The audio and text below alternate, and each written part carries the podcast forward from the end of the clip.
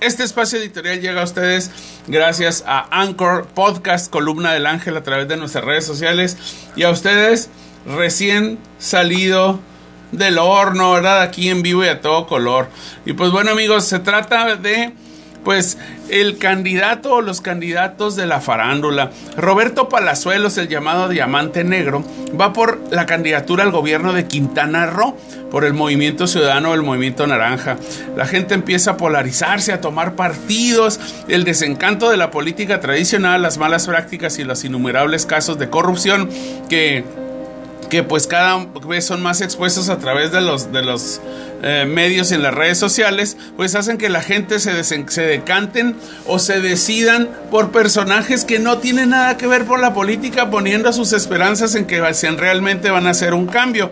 En el caso de Nuevo León, el candidato fue persona un personaje muy expuesto a las redes sociales, respaldado por su esposa, que es un influencer y que ha sabido manejar los tiempos en redes sociales, vertiendo contenidos para administrar las reacciones de la gente negativas, positivas. La gente está siguiendo todos los movimientos de las acciones de la pareja neoleonesa, ¿verdad? Los gobernadores de, Nuevo León que reaccionan a las redes y aunque las reacciones sean negativas, les sirven y los catapultan cada vez más en su popularidad.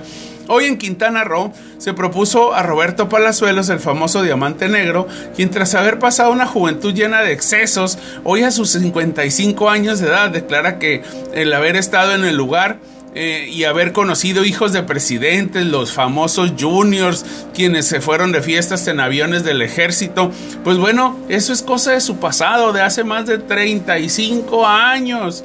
Los opositores del movimiento naranja en todo momento y en todo México explotarán todas las entrevistas del actor empresario para tratar de decir, de decirle a la gente que un personaje con antecedentes tan negros de un junior no puede gobernar Quintana Roo, ¿verdad? Pero le están hablando a las redes sociales, a las personas que no vivieron en esos tiempos, a personas eh, que, que los juniors, ¿verdad?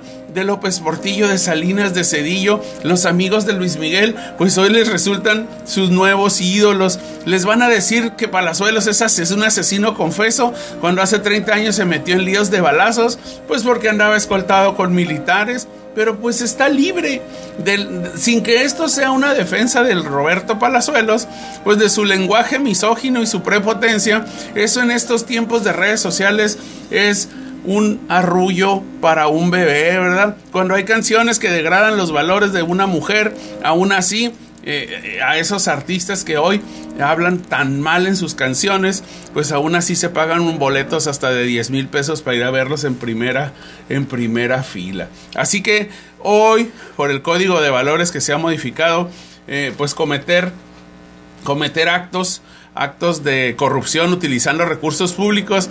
El hecho es de que un junior se meta a la política de tener conocidos funcionarios como un acto de justicia para todos los que se lo que se robaron los políticos de antaño. Es decir, votar por alguien que abiertamente declara que hizo cosas y que a la gente eso le genera una eh, esperanza de honestidad, hoy es más valioso en tiempos de redes sin que eso o sin conceder que eso sea lo mejor para el gobierno.